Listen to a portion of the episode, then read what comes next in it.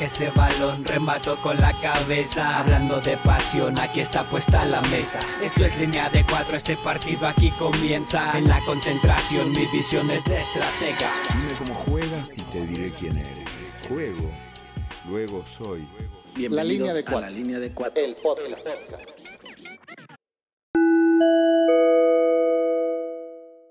La alineación de hoy es traída a ustedes gracias al Atlético Westfalia 1648, equipo invicto de la Facultad de Polacas porque solo jugó una vez.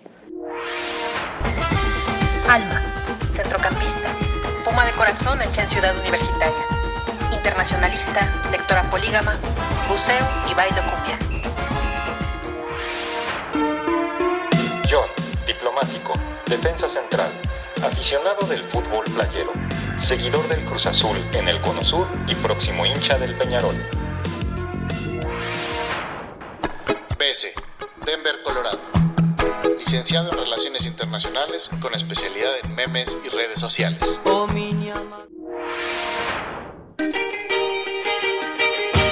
Gallo, Oxnard, California. La coca sin azúcar y los tacos sin cebolla. En mis tiempos libres musicalizo podcast.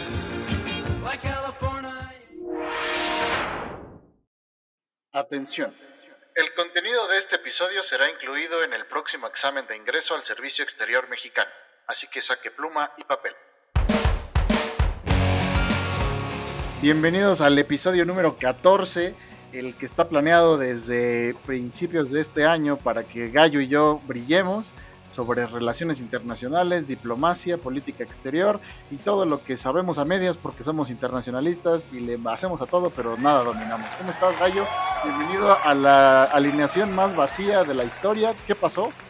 Híjole, joven, pues yo creo que no se va a poder porque el día de hoy tenemos a dos super invitados que son más que unos auténticos cracks en estos temas de las RI, las ciencias sociales, la filosofía, la historia. Y pues este, yo me siento, fíjate, como uno de esos viernes cualquiera, acabando la clase de tratados internacionales, donde nos dirigíamos a, a estos bonitos clubes de lectura allá en la casa del buen Paul. Saludos a Paul y a todos los de polacas que participaron de estos círculos de estudio. Y como dijera un ex canciller mexicano, hoy venimos a aprender, porque ya lo dijiste bien, el contenido de este episodio va a venir en el examen de ingreso al Servicio Exterior Mexicano. O sea que a tomar apuntes. Exactamente, yo no suscribo ese comentario, así que yo apoyo a todos los cancilleres de esta, de esta nueva administración. ya escucharemos a lo largo del episodio quién alcanzó a llegar, quién huyó a estas eh, a, la, a, la, justicia internacional, pero básicamente o es eso o la verdad no les no le iban a entender a nada y dijeron no pues ahí se ven. Yo los Nos asustamos con la de... Realpolitik, Morgenthau y demás. Eh, eh, Mi Fulvio teóricos. Atina y Celestino del Arenal no me los vas a menoscabar. No, Así no, que... jamás. Pero bueno, el tema de hoy es fútbol y relaciones internacionales. Y yo no sé tú, que seguramente coincidirás conmigo en esto, en que las primeras lecciones de geografía, política y sociología nos las dio Panini a, con sus álbumes de los mundiales. Y pues por lo menos muchos fanáticos no saben el sistema político que domina en un país o los hechos históricos que caracterizan a cierta zona, pero todos, quizá los que son realmente hinchas del fútbol, pueden nombrar un equipo de cada país, ¿no? Muchas veces es lo único que sabemos de países lejanos de Oceanía o de Asia, lo sabemos, los conocemos por el Mundial de Clubes, lo conocemos por, por la Libertadores, en el ¿quién no ha escuchado hablar del Strongest de Bolivia, ¿no? Y muchas veces es lo único que sabes. Sí, a algunos les tocó como a Riquelme ver cambiar las banderitas, o sea, desde la Unión Soviética o Yugoslavia, tuvieron que aprenderse nuevos nuevos colores y nuevas banderas, pero sí, las RI en todos lados hoy en la línea de 4 y sin más, comenzamos.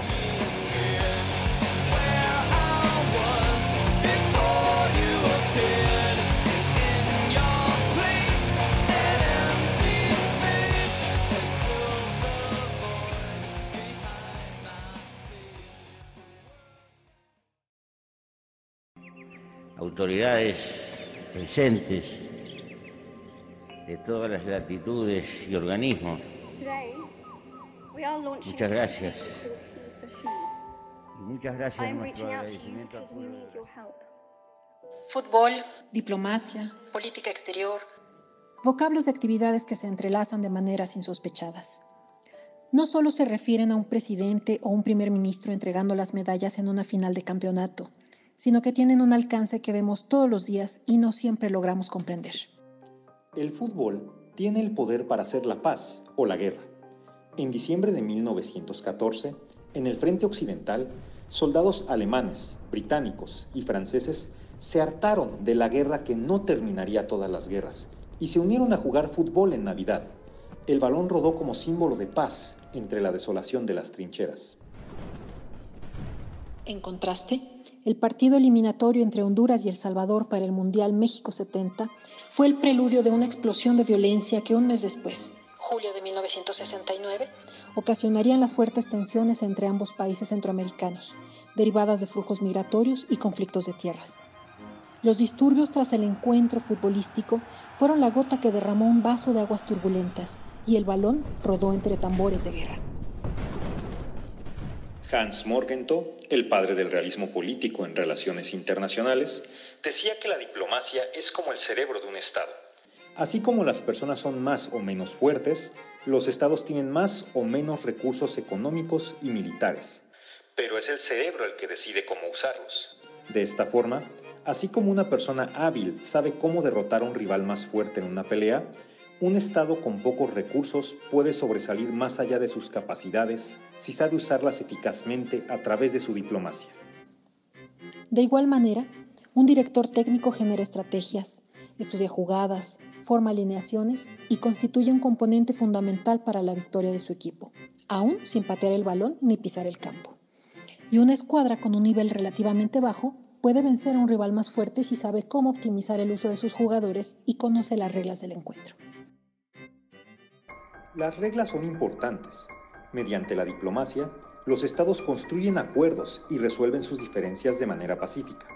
Han creado tratados, convenciones, organismos internacionales y codificado todo un sistema de derecho internacional que, aunque imperfecto, da certeza a los países para conducirse mediante reglas preestablecidas de aplicación general y no vivir, al menos no siempre, en la jungla bajo la ley del más fuerte. De la misma manera, el fútbol tiene el mérito de un reconocimiento prácticamente universal y un sistema de reglas aceptado en todo el orbe, es decir, un fuera de lugar es lo mismo aquí y en China. Al igual que en la historia internacional, en el fútbol hay escuadras que se enfrentan, nacionalismos que chocan, grandes potencias que se disputan el poder como en un juego de ajedrez. Se tejen alianzas, hay cooperación, organismos internacionales, países emergentes y nuevas potencias en ascenso. Como veremos hoy, el fútbol, como parte del quehacer humano, no está exento de esta dinámica. El fútbol está presente desde una calle remota en la que un grupo de niños juegan descalzos y sueñan con la gloria de ganar un mundial, hasta en las negociaciones políticas y económicas del más alto nivel, donde se deciden fichajes, clubes y mundiales. Entre los individuos, como entre las naciones, el respeto a la hinchada ajena es la paz. Y mientras sepamos entender esto, nuestro bello balón continuará rodando por todos los confines de la Tierra.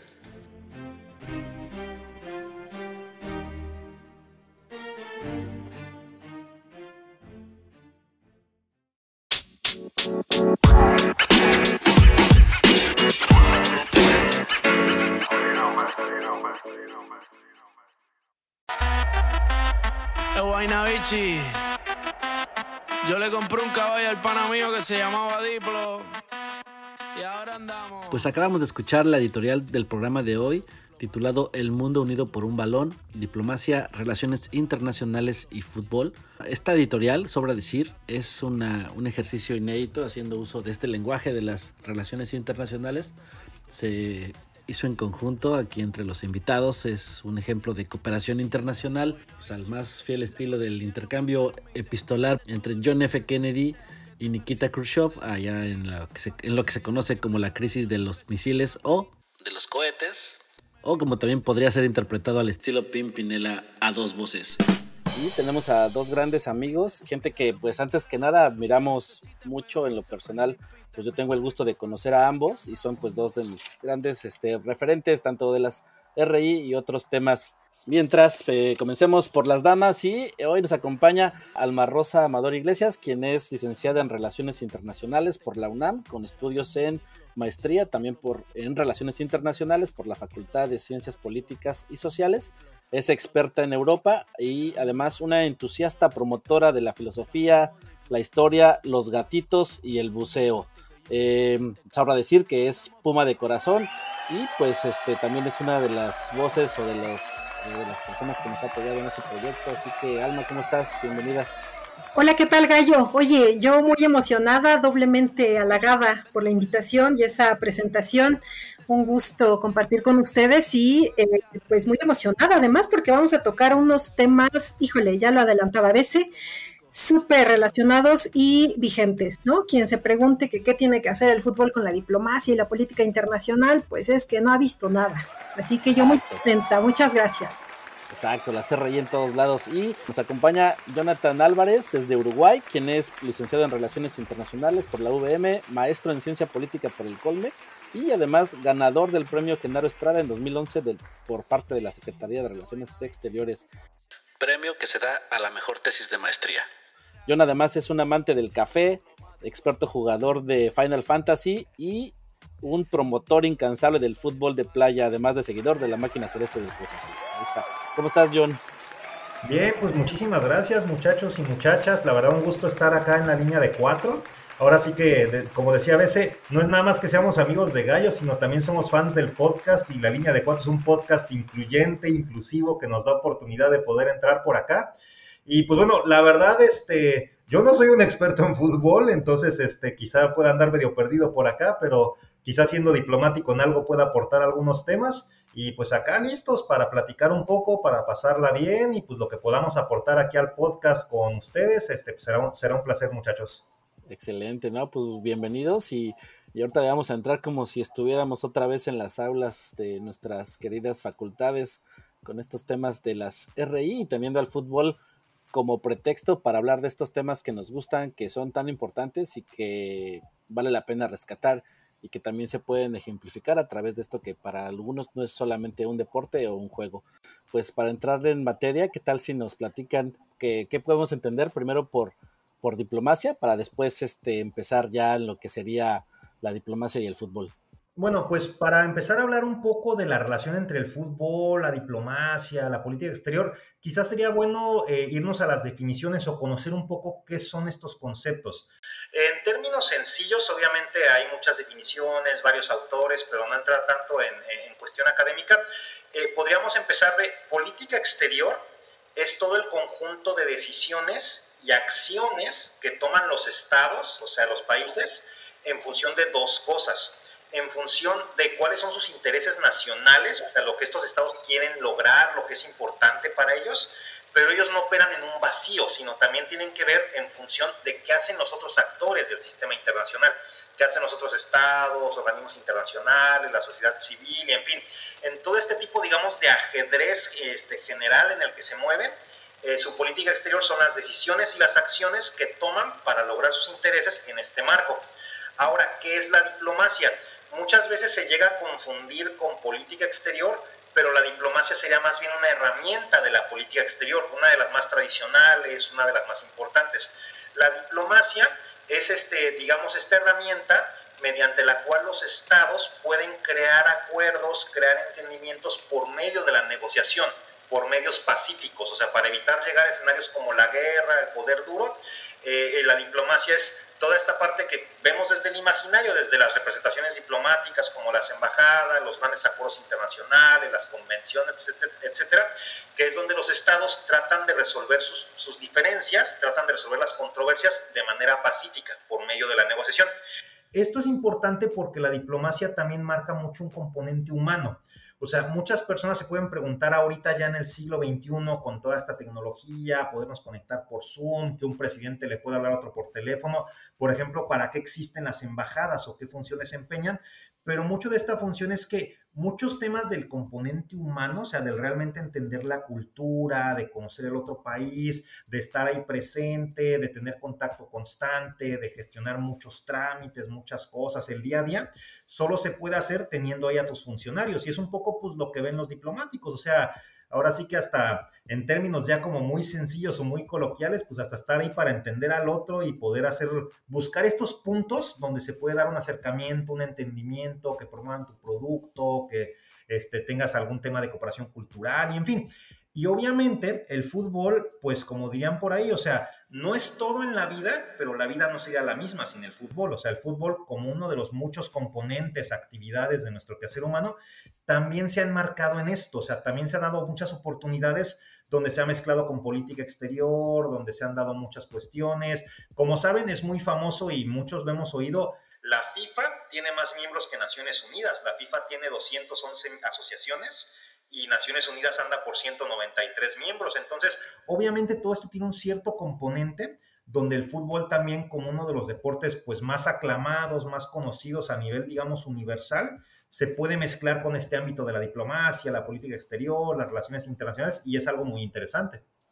Sí, en este tema, por ejemplo, un autor como David Goldblatt, que ha estudiado de manera como histórica la relación entre los procesos históricos y sociales eh, a partir de ejemplos del fútbol, plantea eso de que, por ejemplo, un fenómeno que se estudia mucho por las relaciones internacionales, como puede ser la descolonización de África en los 60, no se podría entender o se, igual de la misma manera sin dejar fuera a la FIFA, quien en esos años, cuando Joe Avalanche toma el mando del organismo, que es un organismo internacional, también hablando de estos temas de RI, eh, plantea como misión universalizar el, volver universal este deporte, ¿no? Y entonces lo llevan a África y hay embajadores y nos habla nuevamente de, pues, de la exportación, si nos regresáramos un poco, que hace el imperio inglés de su cultura a través del fútbol. Oye, y es que además lo que es interesante es que el fútbol prácticamente nació siendo internacional, ¿no? Ya hemos en otros episodios recordando eh, cuándo fue que se codificó, es decir, se pusieron las reglas de este nuevo deporte allá en, en Reino Unido allá en 1863 y por ejemplo el primer partido internacional es de siete años después, o sea, muy pronto se les ocurrió de, ok, ¿por qué no probamos a nuestros clubes locales? los juntamos a los mejores y, retamos a los, nuestros enemigos tradicionales. Y no es gratuito que entonces el primer partido internacional sea entre Escocia y, e Inglaterra, que por cierto ganó Escocia, lo cual sirvió ahí, más bien, no creo que haya ayudado a aliviar ciertas tensiones históricas por ahí, ¿no? Y además, ahorita que mencionabas eh, al, imperio, ¿no? Es muy interesante cómo el imperio británico, sin proponérselo, al final acabó utilizando como una herramienta de su política exterior, como que lo que llamaríamos el soft power, ¿no? El, el poder suave, eh, llevó a este deporte por, en cada puerto, en cada país que era parte del imperio, pues todos tienen su liga, su liga de fútbol ahora. Y también ahí se pueden meter otros deportes ingleses, ¿no? Como, como el cricket, que bueno, en, cierta parte del mundo es mucho más importante que el fútbol. Y bueno, ahí, ahí se, va, se ve cómo van de la mano, pues algo que parecería tan inocente como el deporte, con la política o el, imperialismo directamente de esta, de esta nación. Y bueno, eh, coincido eh, con estos planteamientos que han hecho, las relaciones internacionales, la política internacional, eh, pues presente en prácticamente eh, pues todos los ámbitos de, nuestra vida, ¿no?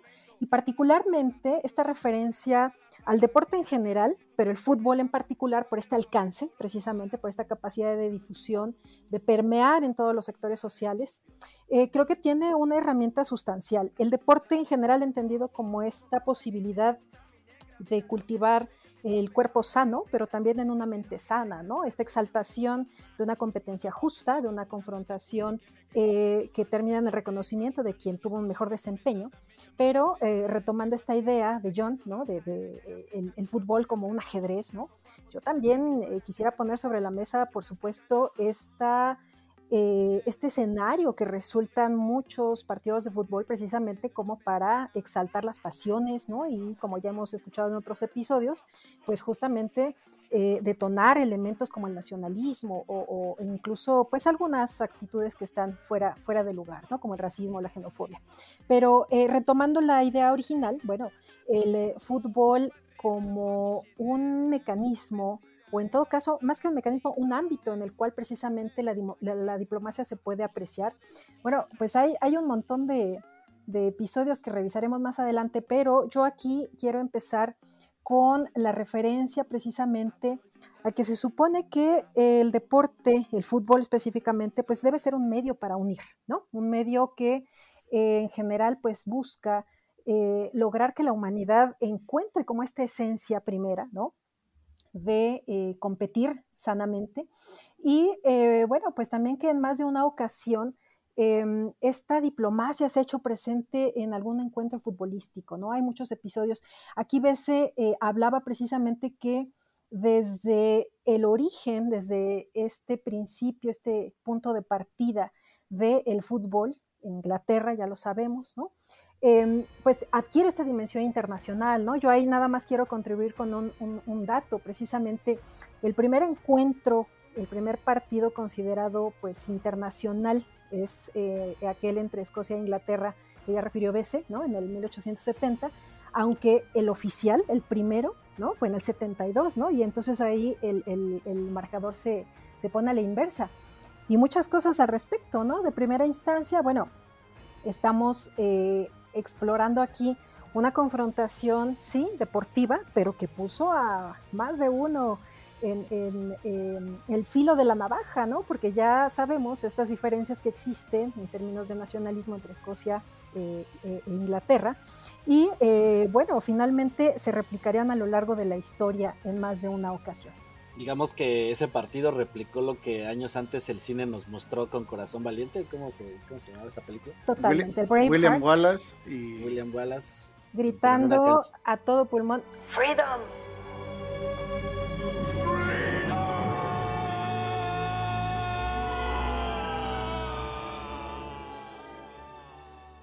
Pues que miren, aquí habría que ver un tema, porque por ejemplo, justo cuando uno ya empieza a estudiar la diplomacia y ciertos estudios que hablan de la diplomacia, se tacha mucho esta cuestión quizá de que, ah, a ver, pero ¿cómo que los diplomáticos se evaden o que no se atreven a decir que una espada es una espada o etcétera?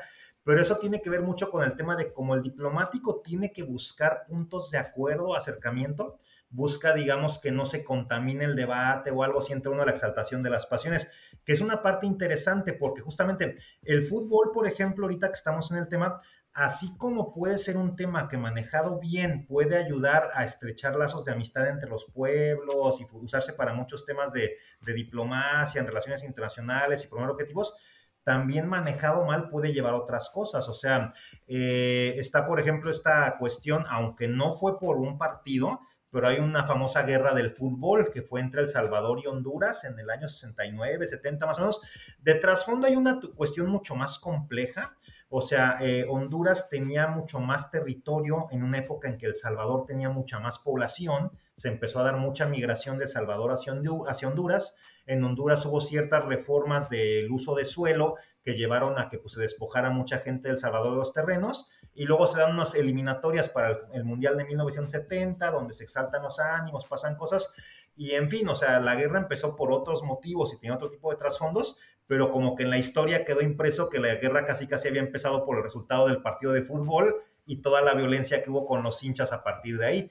Pero, por ejemplo, otra cuestión igual, cuando hablan del primer partido, o sea, el fútbol es un ejemplo muy bueno de una cuestión de la diplomacia de que es, o sea, el fútbol tiene esta cuestión de que es un deporte universal, digamos, o sea, como que en general es aceptado en el mundo, lo que decíamos, tiene más miembros la FIFA que la ONU, y también tiene una cuestión impresionante que es como las reglas están codificadas a nivel internacional, o sea, a nivel internacional es ampliamente aceptado que son fuera de lugar, o sea, como que las reglas son las mismas, y haber hecho que entre toda la diversidad que de todos los pueblos y naciones de la Tierra, con concepciones del mundo tan distintas, culturas tan distintas, pues como que pudieran estar de acuerdo en esto, es un tema muy interesante y una cuestión pues totalmente internacional. Acá quizá Alma nos pueda comentar más. Sí, eh, creo que eh, precisamente aquí está uno de los elementos en, común, ¿no? Entre el fútbol y la diplomacia, precisamente. La diplomacia como esta herramienta, como esta vía para eh, poder construir consensos, para resolver de manera pacífica algún diferendo, pero sobre todo, ¿no? Por acceder a través de la cooperación y tratar de llegar a la construcción de una comunidad, ¿no? Y yo creo que ahí sí eh, no nos vamos a, pelear, ¿no? la, familia futbolera independientemente de camisetas, de equipos, de favoritos, ¿no? Creo que eh, precisamente conforma una, gran comunidad. Y eh, fuera de estas eh, disputas que puedan generarse y que han existido, por supuesto, y seguirán prevaleciendo, yo también quiero mencionar una vía bastante enriquecedora, bastante atractiva de este fútbol. Em, el fútbol, ¿no? Como este, este espacio que puede llegar a múltiples sectores sociales, que es muy democrático en el sentido de que solo necesitamos un balón, ¿no?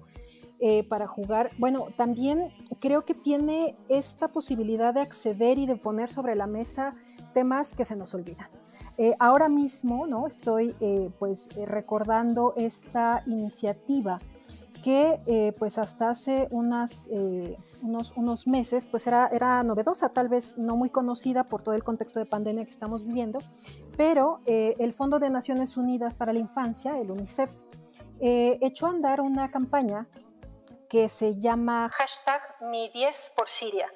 Y esta campaña tiene como finalidad recordarnos que justamente han pasado 10 años del inicio de la guerra en Siria y está convocando a múltiples futbolistas del mundo entero para lograr reunir apoyos, eh, recursos económicos, pero sobre todo dar a conocer esta situación de abandono, de eh, hambre, de exposición a múltiples enfermedades y muchos riesgos que por supuesto un niño corre en la guerra, de aquellos niños precisamente que están en el territorio de Siria, ¿no? que están expuestos a este flagelo de la guerra. Estamos hablando de alrededor de 8 millones y medio de niños.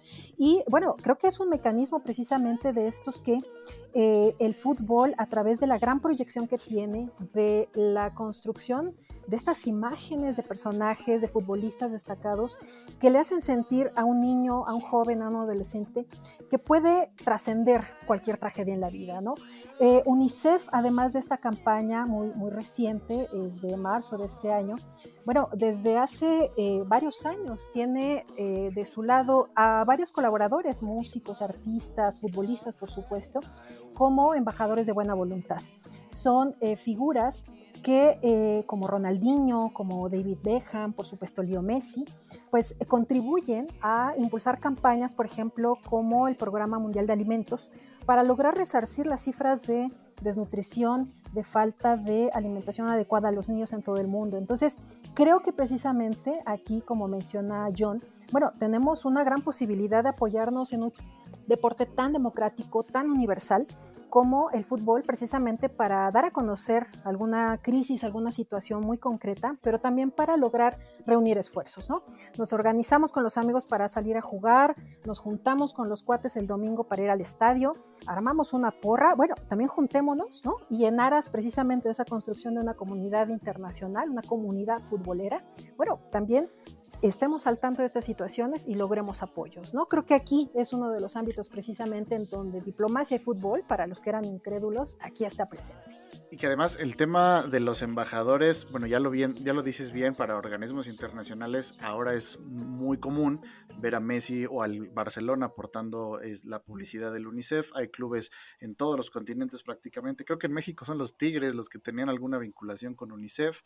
Eh, y bueno, es muy común, pero también al final cada jugador es representante del país de donde, de donde viene, ¿no? Ya en el episodio sobre Maradona, Juan de Papel nos decía, y, bueno, también en la editorial de Martín Caparrós nos decía que mucha gente no conocía a nada de Argentina más allá de Maradona y sus jugadas, ¿no? Y sus escándalos también.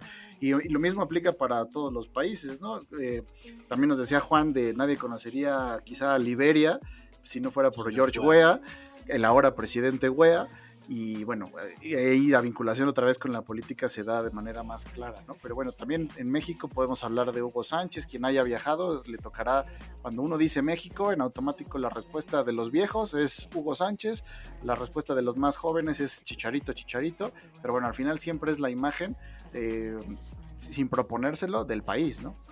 Bueno, pues ya que mencionas esto, BC, pues también hay que... Eh, eh, confirmar el dato, en Territorio Comanche, este libro sensacional de Arturo Pérez Reverte, eh, donde está narrando sus, eh, anécdotas como el reportero de guerra en aquella tremenda guerra de Yugoslavia en los años 90, pues él recuerda precisamente que eh, una de las cosas que por supuesto más trabajo le costaba pues era comunicarse, ¿no? Estas, estas lenguas pues muy alejadas para un reportero español, ¿no? Que maneja el inglés o cualquier otro idioma, pero no necesariamente las lenguas locales, y que las figuras que sí son reconocidas eran precisamente los futbolistas, ¿no? Ahí mencionaban, por ejemplo, la figura de Hugo Sánchez, justo.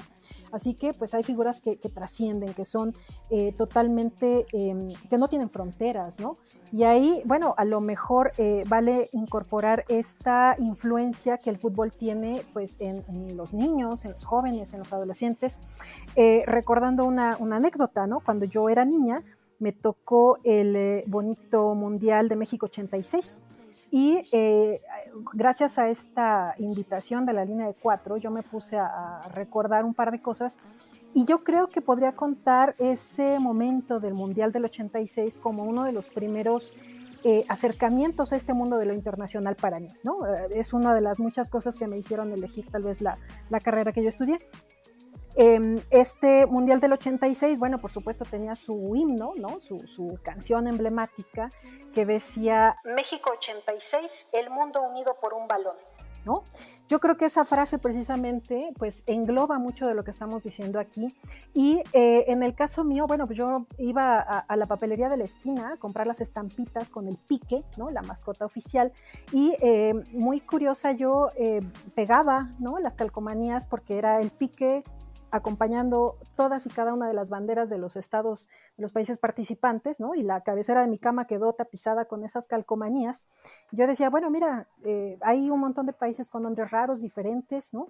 Creo que fue de las primeras experiencias que yo tuve en reconocer que existen otros territorios, que existen otras realidades, en ver eh, en transmisión, en la televisión con la familia, pues estos grandes encuentros y en general no solamente el interés por jugar con entrega y compasión, ¿no? sino por echar porras, por tomar partido por uno o por el otro, pero sobre todo por entender que el mundo es más ancho que largo, dirían por ahí algunos. Y eh, yo creo que aquí precisamente esta pequeña eh, eh, historia, este episodio, nos queda mucho seguramente, y ya lo hemos escuchado también en episodios anteriores, que como niños, bueno, te vas acercando y tienes algunos referentes, ¿no? Hay alguna figura familiar que te va influenciando, pero también hay algún personaje, ¿no? Que te va, que te va marcando. Entonces, creo que esta gran posibilidad que nos da el foot como conocer otras realidades, escuchar las historias de los jugadores, saber que no todos vienen de hogares privilegiados, ¿no? Hay muchos que vienen de escenarios de guerra, de pobreza, y encuentran precisamente en el fútbol esta posibilidad de trascender. Creo que ese mensaje es uno de los más importantes y bonitos del fútbol. Sí, no, y quizás también hasta yéndonos a las cuestiones simples, pues cuántos no de niños se acercaron más a la realidad internacional, pues llenando los álbumes sobre los mundiales del FIFA o algo, justamente los mundiales conociendo otros países, de sus jugadores, de las historias y demás. Pero bueno, eh, dos cosas.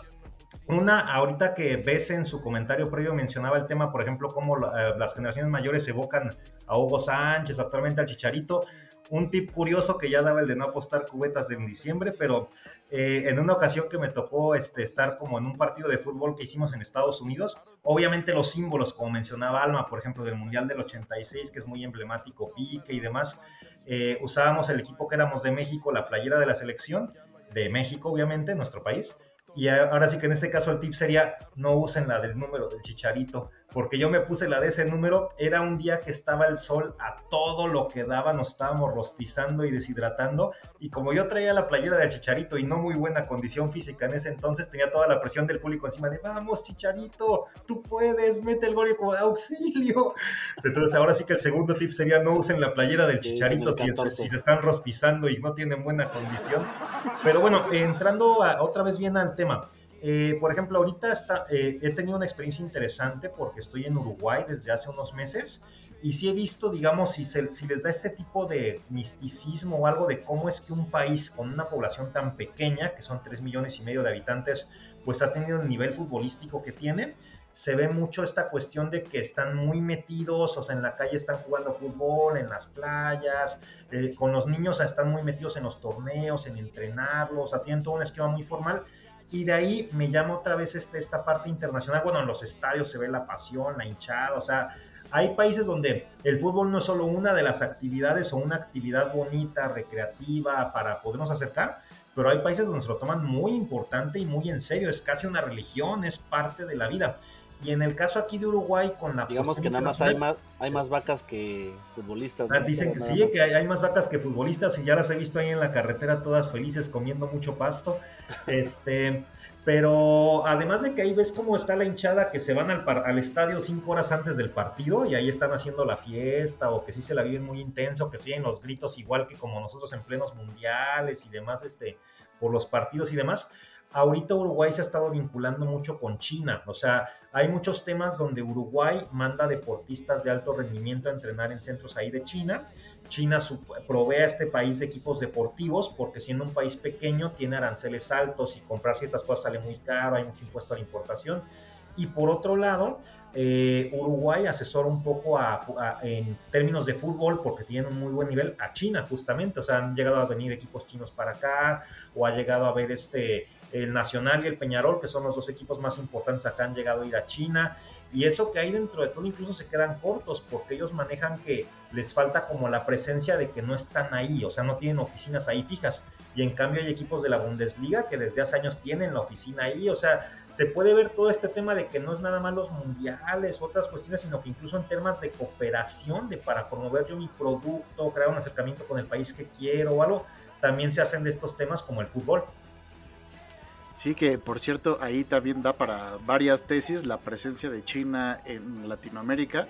Y como ya mencionaba John, eh, ahí está el caso de, por ejemplo, el Estadio Nacional de Costa Rica, fue financiado en su totalidad por los chinos. Ellos lo construyeron como un ejemplo de su cooperación y obviamente de su acercamiento a la zona y cómo lo hicieron a través del fútbol, ¿no? Es decir, ahí un diplomático chino o el embajador chino en Costa Rica hizo su tarea y les recomendó eso al gobierno probablemente de Xi Jinping. Pero bueno, pues mucha información, gran primer tiempo. Eh, vamos a descansar un rato nuestras voces y vamos a dejar que Alma piense que va a apostar para que no evada la pregunta y vamos al medio tiempo y regresamos a ver más sobre las copas del mundo que equivalen a ser las cumbres multilaterales del fútbol. La línea de cuatro, el mejor podcast para hacer el quehacer. Este producto puede causar adicción. No lo escuche por las noches o con el tenue porque se enamora. Aplica restricciones.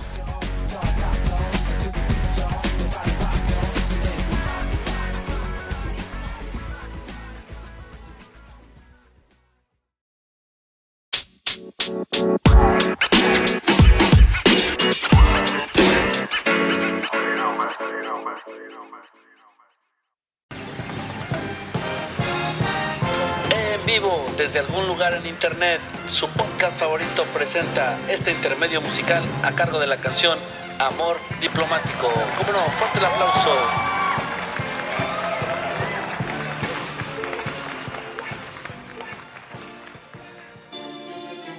Me escribieron y ahora vivo solo yo, sin ti. Te escribieron lejos sin poder venir aquí. Amor diplomático sin libertad. Amor, diplomacia sin intimidad. Amor, separados porque así es la ley. La vida tuya y mía gira en torno al ser. Corazón, corazón diplomático. No necesito instrucción para quererte. Consulado, embajada o misión, en ninguna inscripción mi corazón se resiste a la idea de perderte. Corazón, corazón diplomático. Yo no requiero visas para verte. No hay acuerdo, tratado, convención que prohíba que aún tenga la ilusión de planear una vida junto a ti.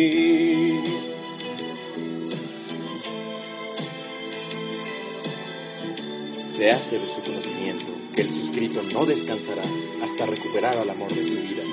Agradecerás telecomunicarlo con la urgencia del caso Ocúpanos. Transmítase, corazón diplomático.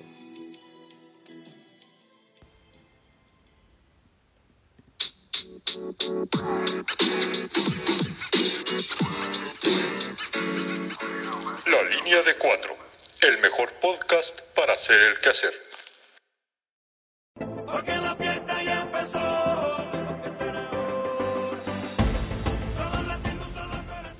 Bueno, pues bienvenidos de vuelta al segundo tiempo de este episodio especial sobre diplomacia, política exterior y fútbol, desde luego. Y vamos a abrir este segundo tiempo con espacio para fe de ratas y comentarios que se hayan quedado en el tintero sobre el primer tiempo. Y yo quisiera, por ejemplo, nada más ahí sobre lo que mencionábamos de la codificación de las reglas internacionales del fútbol. También el fútbol pronto se hizo, se organizó en organismos internacionales, valga la redundancia. Y bueno, nada más como dato, pues ahí la FIFA es de 1904 y por ejemplo antecede a todos los otros esfuerzos, por ejemplo la Sociedad de Naciones, bien sabemos, con el Tratado de Versalles, surge en 1919, o sea, le tomó 15 años al mundo ponerse de acuerdo, desde luego en otros temas más importantes que el fútbol, pero bueno, en rapidez le ganaron, y desde luego a la ONU también, pues 1945 sabemos, con la Carta de las Naciones Unidas, y bueno, ahí, ahí está el ejemplo de cómo para ciertas cosas el mundo sí se puede poner de acuerdo mucho más rápido. Pero por ahí John también tenía un comentario sobre China, eh, lo, el tema que quedamos al final del primer tiempo. No, sí, pues nada más retomando, como bien decía aquí BS, que este, en, los chinos sí se pusieron mucho las pilas y uh, hicieron todo el tema de vincularse con Costa Rica por medio de la construcción del estadio, pero en el caso de Corea del Sur la tuvieron mucho más fácil porque nada más bastó el tema de que en las eliminatorias del último mundial la forma como se dieron las cosas ayudó a que Corea del Sur nos ayudara a pasar a la siguiente etapa y ya teníamos aquí a todos los mexicanos cargando en brazos al embajador surcoreano en México gritando coreano hermano ya eres mexicano y pues otra de estas muestras no de la algarabía, de la euforia y de cómo pues por medio del fútbol pueden estrecharse las relaciones entre los países. Así es, y ahorita que mencionas las copas del mundo, en específico la de. ¿Qué año fue? El rap fue la última, ¿no? 2014. 18, ¿no? No, 2018 Rusia. Ah, 2018, perdón. Ah, luego le editas. A mí lo que justo me parece más fascinante, más allá del deporte como tal, sobre las Copas del Mundo, es que para los que son detractores de este deporte que todos amamos, o por lo menos los aquí presentes, pues para mí es una muestra como del avance civilizatorio de la humanidad, ¿no? Y de las naciones como tal. O sea, el hecho de que cada cuatro años las naciones se reúnan, pues no para enfrentarse en una guerra, eh, sino para ver quién es mejor en un deporte de 11 contra 11, a mí por lo menos me, me habla de cierta evolución.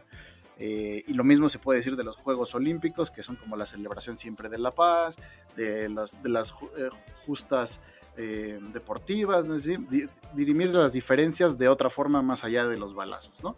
Y tenemos así, por ejemplo, casos del Mundial de Corea y Japón, ¿no? Cuando lo organizan estos dos países otrora enemigos, es decir, unos, unas décadas antes eh, la península coreana estaba ocupada por Japón y 57 años después organizan un torneo de este tipo, dejando aparentemente atrás muchas diferencias. Y bueno, eh, ahí nos habla un poco de la conciliación. ¿Quién sabe si en el conflicto árabe-israelí una copa conjunta pueda solucionar o hacer peor las cosas en caso de un resultado adverso para cualquiera de los, organizadores? Pero bueno, ahí está la propuesta para la FIFA. Yo digo que este, Palestina 2030 no suena. Pero bueno, a ver qué traen de los, ¿qué, ¿qué, nos dicen de los mundiales. Ya decíamos que son como cumbres multilaterales. ¿Qué nos, qué nos pueden contar? Creo que ahí también encontramos otro ámbito en donde se aprecia esta búsqueda de promoción de la imagen de un país, ¿no? Esta eh, construcción de un escenario para invitar, para recibir a los amigos futboleros y que en más de una ocasión pues también han sido motivo de controversia, ¿no? Eh, yo aquí eh, quisiera mencionar en primera instancia eh, para América Latina, por supuesto, el Mundial de Argentina 78, ¿no? Este que fue organizado por eh, la, la, dictadura que todavía estaba al, frente del país y que, bueno, pues casual, eh, el país que gana ese, mundial pues es precisamente Argentina, ¿no? Eh, con muchas críticas, con muchas observaciones, eh, muchos detractores, pero bueno, también con una participación muy alta, ¿no? El deporte dirían algunos, rebasando estas eh, limitaciones que la política internacional impone, que las restricciones a los derechos humanos y todo lo que sabemos que significa una dictadura, pues entraña. Em, y por supuesto el caso de México 86, ¿no? que eh, ya, ya contaba yo ahí mis anécdotas infantiles. Eh, el Mundial de 86, bueno, pues viene después de este tremendo terremoto del 85. Mucha gente cuestionaba la celebración de este encuentro porque, bueno, había una gran crisis social, un gran descrédito por parte del gobierno, esta mala gestión ante el terremoto que sufrió la Ciudad de México, entonces el Distrito Federal, ¿no? Y que, eh, pues muchos decían, bueno, ¿para qué destinar tanto recurso a un evento como este? Si eh, necesitamos reconstruir la ciudad, necesitamos dotar de vivienda a la gente que perdió su, espacio habitacional. Eh, agregamos también este fenómeno de la crisis de la deuda que ya empezaba a hacerse patente y bueno, por supuesto, la guerra de las Malvinas, ¿no? Es en este gran em, escenario del México 86 que tenemos este, este partido entre Argentina e Inglaterra con eh, el episodio de la mano de Dios, ¿no? Y más de uno vio ahí justicia divina precisamente. Em, para fechas más eh, cercanas, por supuesto, eh, pues el Mundial de Qatar, que tendrá verificativo el año que entra y que pues ha recibido una serie de críticas muy impresionantes, en particular por el uso de mano de obra pues prácticamente esclava, ¿no? Según cifras de eh, Amnistía Internacional, casi dos millones de trabajadores migrantes provenientes de eh, Bangladesh, Indonesia y otros, eh, otras latitudes están trabajando en Qatar, representando más del 90% de la mano de obra. Y bueno, aquí eh, más de un país, más de una entidad, más de una ONG ha hecho saber sus críticas porque pues hay múltiples relatos documentados de las terribles condiciones de vida que sufren estos trabajadores, de salarios sumamente bajos, de condiciones de hacinamiento, de explotación y casi casi esclavitud.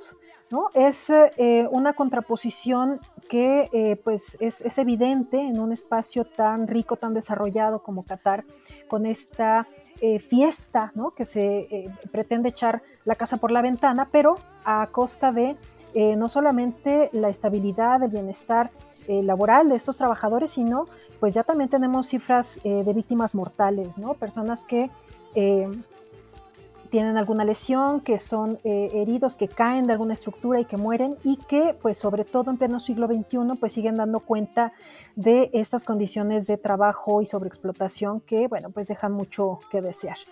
Y bueno pues por último mencionar también el una cosa que va a ser innovadora. En 2026 tendremos un Mundial de Fútbol que eh, se organiza entre tres países, México, Estados Unidos y Canadá, que creo que es eh, pues el culmen de esta exposición de lo que es la política internacional, la diplomacia y todo lo que tiene que ver con relaciones internacionales. Son múltiples sedes ubicadas en estos tres países que pues no solamente vienen de renegociar un tratado de libre comercio América del Norte, sino que ya tienen una versión renovada, ¿no? el TEMEC, y que eh, pues en mucho sentido eh, también tiene em, serios detractores, ¿no? Esta cercanía o esta pretendida cercanía con los vecinos del norte para el caso de México, pero eh, pues una falta de claridad, por ejemplo, en términos de legislación laboral, ¿no? El asunto de los migrantes y, por supuesto, esta llegada cada vez más evidente de, armas a nuestro territorio que en la llamada lucha contra el narco, ¿no? que ahora ya no se le quiere llamar así, pero que sigue existiendo. ¿no? Entonces, ¿qué más exposición precisamente de esta relación entre política internacional, diplomacia y fútbol? ¿no? Vamos a tener esos escenarios eh, futboleros para estos tres países y eh, pues va a ser, eso sí, definitivamente innovador. ¿no? Vamos a ver cómo, cómo se da esta situación. Oye, y acerca de la relación bilateral entre México y Estados Unidos, yo recuerdo en un libro que aquí les muestro, lo van a ver ustedes, que luego, luego se los paso el dato para que lo busquen, pero eh, es un libro donde se reúnen ensayos de diferentes autores de cada país del, del, Mundial, que los países que iban a participar en la Copa del Mundo del 2006, y es muy curioso que el encargado de escribir el artículo referente a México es el ex canciller Jorge Castañeda. Fue una sorpresa para mí encontrarme eso.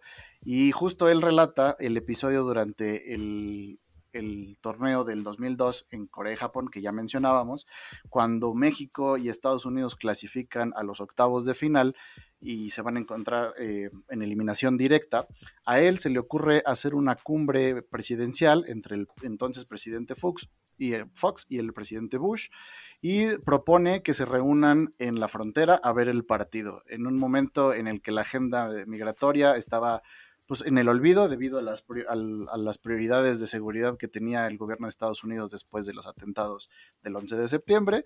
Entonces, la propuesta de Castañeda fue vamos a organizar pues que se reúnan coloquialmente. Sabemos que pues creo que ni Fox ni, Bush eran aficionados por lo menos abiertamente al fútbol, pero bueno, sabían de la importancia de este deporte sobre, para, para los dos países y se propuso. Eh, él mismo cuenta en el ensayo que, todos sus ayudantes y asesores eh, se opusieron a la idea porque le planteaban, bueno, ¿qué va a pasar si perdemos? ¿no? Lo cual al final acabó sucediendo, como recordaremos tristemente, el 2 a 0 a cargo de Landon Donovan, que nos vacunó en aquel partido y nos eliminó. Pero bueno, él, él mismo lo reconoce de qué bueno que sucedió así, porque no hubiéramos sabido qué hacer eh, ya con todo organizado eh, y, en este papelón internacional. ¿no? Ahí está la anécdota de Corea y Japón y de México. Y Bese, yo aquí también quisiera hacer referencia a, eh, dar continuidad a esta idea ¿no? que has expuesto, porque el, el fútbol, un partido, un mundial, una, una serie de enfrentamientos para tratar de evitar precisamente ciertos enfrentamientos o de contribuir a la construcción de la imagen de un país. Ahora mismo pienso en el Mundial de España 82, ¿no? que eh, pues se instala en un momento bien propicio para este país ibérico porque justamente habían salido de la dictadura franquista, ¿no?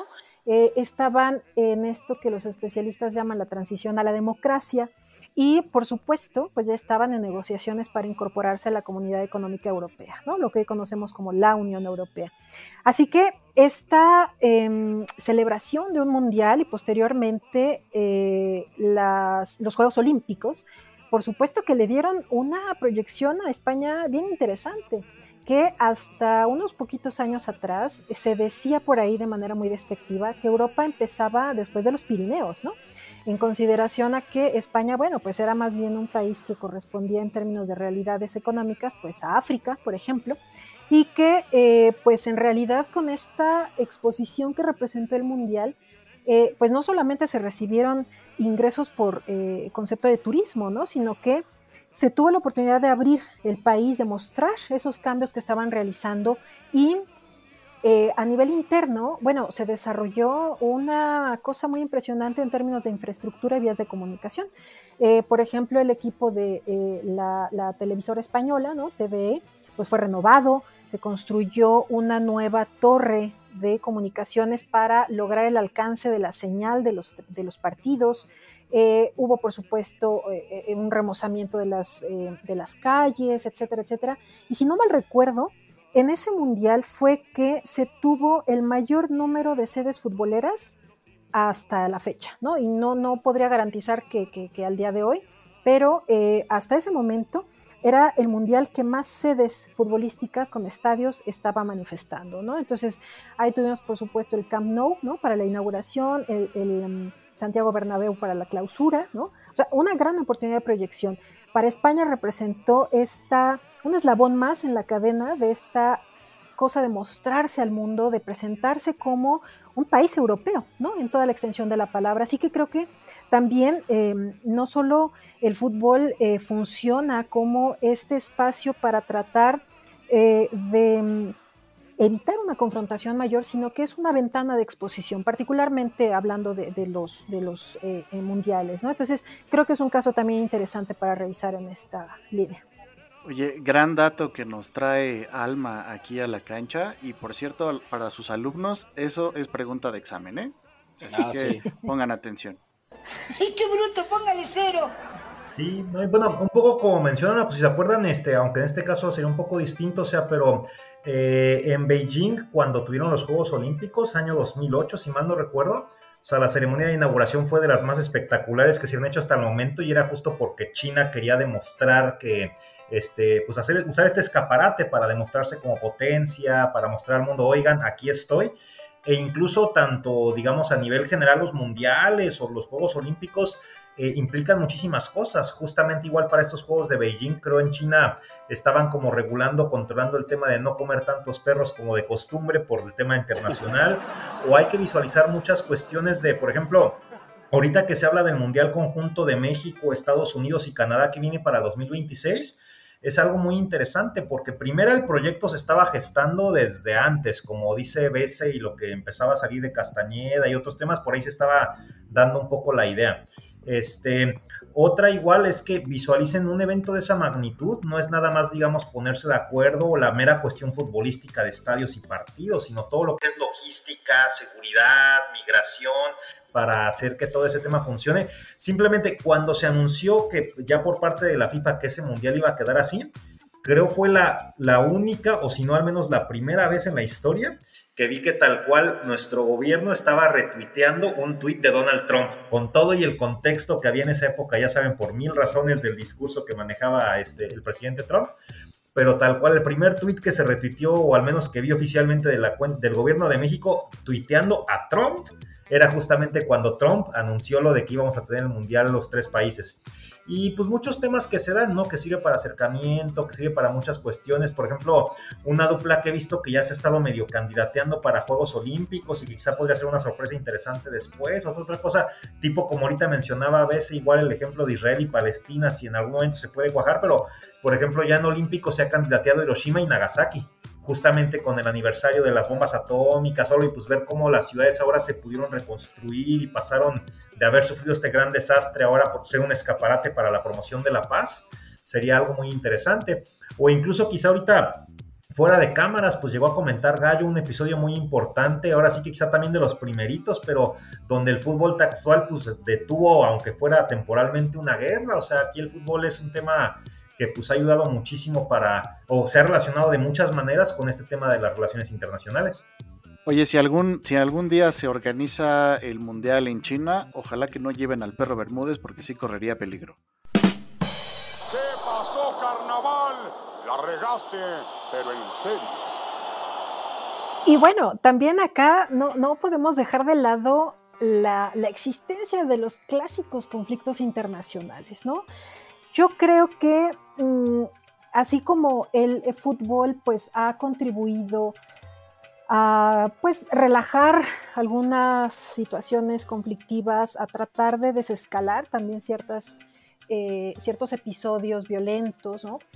creo que eh, tampoco podemos cerrar los ojos ante pues realidades que siguen existiendo. Estoy pensando concretamente en el conflicto palestino-israelí, ¿no? que es uno de los grandes tópicos de eh, las relaciones internacionales, de la política internacional, y bueno, pues un tema eh, pendiente por muchas cuestiones, ¿no? Desde el cuestionamiento de la legitimidad de Israel como Estado hasta, bueno, una serie de acciones que em, en, franca desventaja de, los palestinos, bueno, pues también genera ahí reacciones encontradas en, cualquier momento de la historia.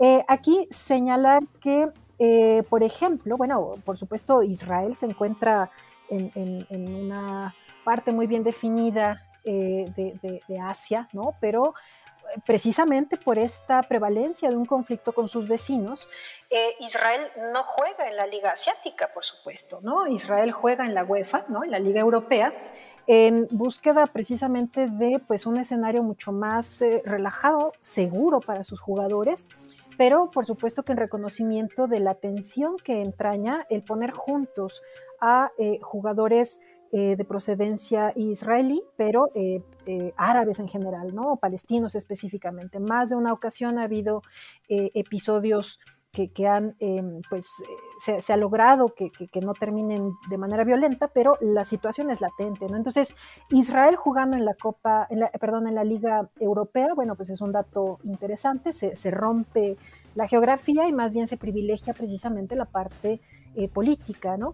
Y eh, creo que también aquí vale la pena hacer mención de que la participación de actores privados, de empresarios, de gente con mucha intención, ciertamente de, eh, impulsar el, deporte futbolístico, pero también pues de hacer un negocio, ¿no? Em, yo quiero comentar aquí esta eh, final de Trofeo de Campeones de Francia, que contrario a lo que ustedes pudieran pensar, pues no, no se jugó en Francia, ¿no? Se jugó en Tel Aviv.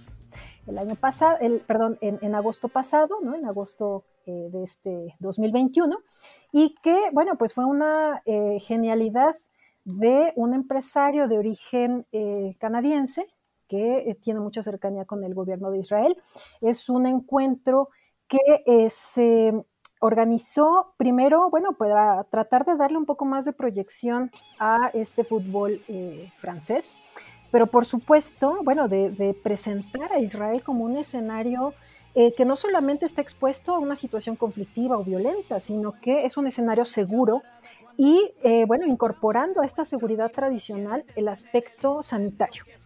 Israel es uno de los países que comenzó la vacunación a sus ciudadanos. Actualmente se habla de cifras de vacunación alrededor del 60% o un poquito más.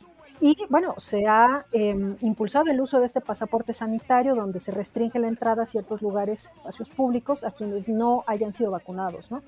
Em, a diferencia de lo que sucede en Europa y concretamente en Francia, bueno, se vende esta oferta de la final de la Liga de Fútbol Francesa como eh, escenario eh, teniendo como escenario a Tel Aviv precisamente por una cuestión de seguridad sanitaria, ¿no? Y entonces, bueno, pues en agosto pasado, el, primero de agosto, tuvimos este enfrentamiento entre el Paris Saint-Germain y el campeón de la liga, el Lille, ¿no?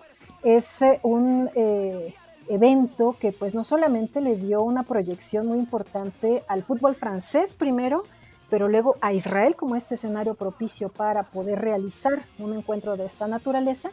Y bueno, claro está, pues dejó jugosas eh, ganancias ¿no? para poder eh, seguir hablando de esta relación con eh, el asunto de la política internacional. Entonces, bueno, pues muchos veríamos aquí esta diplomacia futbolística, una vez más, ¿no?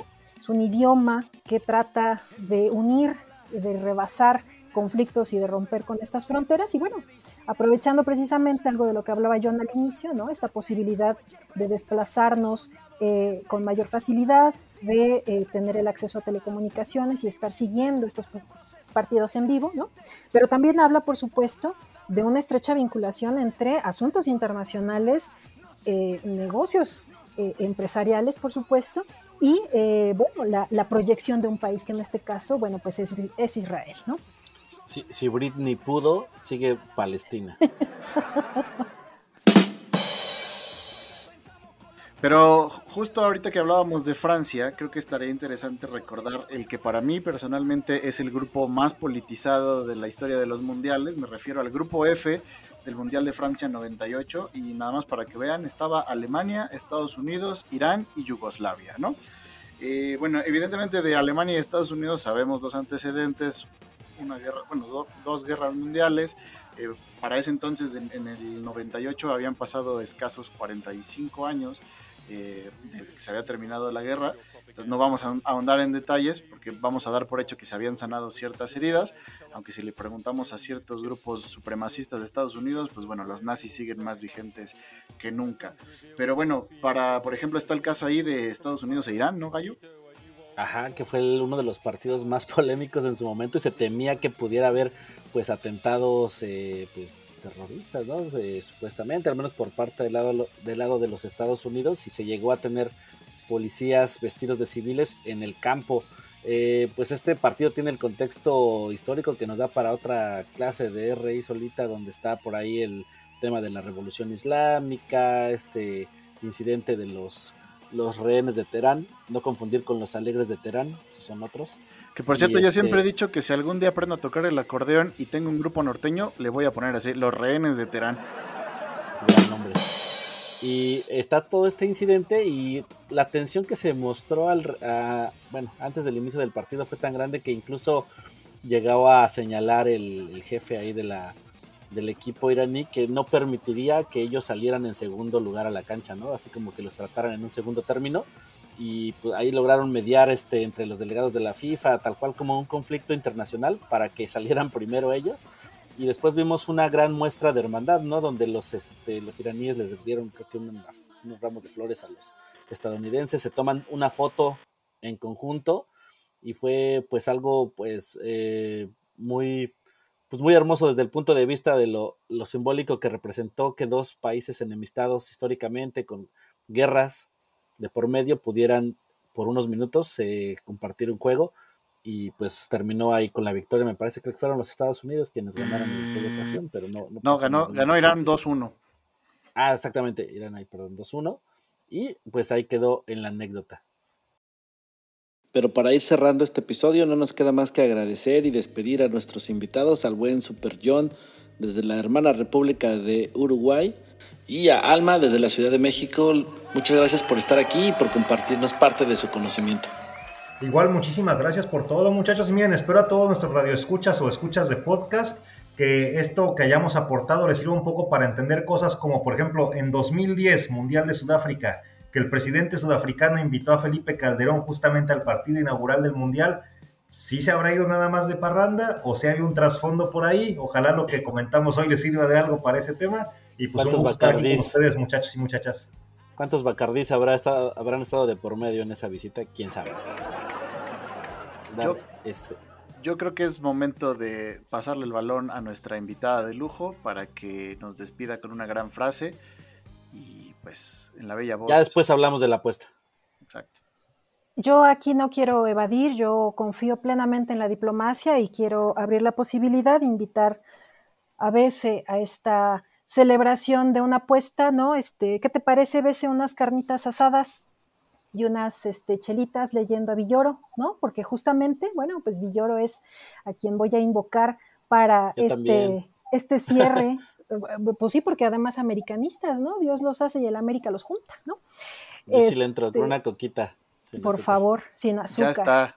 Tendrá que esperar al próximo año porque no creo ir pronto para la Ciudad de México. Pero ahí está el Bueno, trato. Pero pues, ya está, ahí está. Aquí, aquí estaremos. Ahí está el trato y Em, también la visita a Uruguay y después también allá. No sé qué apostamos en el Nacional Peñarol, pero este adelante, Alma. Bueno, aquí yo nada más quiero cerrar con, con una, una frase, ¿no? Hashtag las RI en todas partes. Las relaciones internacionales permean un montón de ámbitos de nuestra vida eh, cotidiana, ¿no? Saludos a mis cabritas del amor que andan por ahí escuchando. Eh, y bueno, pues invocar a Villoro, ¿no? Que hace referencia precisamente a esto. Dice Juan Villoro, a pesar de las cosas que envilecen al fútbol actual, como la corrupción, la explotación económica, el racismo, el dopaje y la xenofobia, el fútbol ha podido mantener y renovar la capacidad de asombrarnos. Así que, ¿qué tal que nos seguimos asombrando y seguimos armando estos domingos con los amigos, ¿no? Y seguimos construyendo esta comunidad futbolera. Muchas gracias. Gracias a la línea de cuatro, gracias Gallo, gracias Bese, un gusto John, gracias a todos.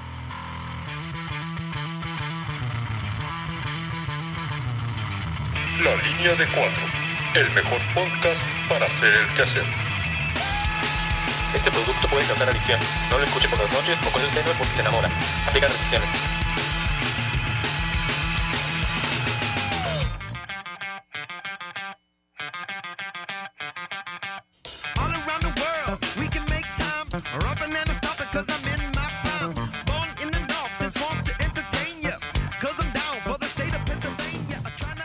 Escucharnos. No olvides suscribirte al Crack Letter y seguirnos en Facebook, Twitter, Instagram, WordPress y YouTube. Hasta la próxima.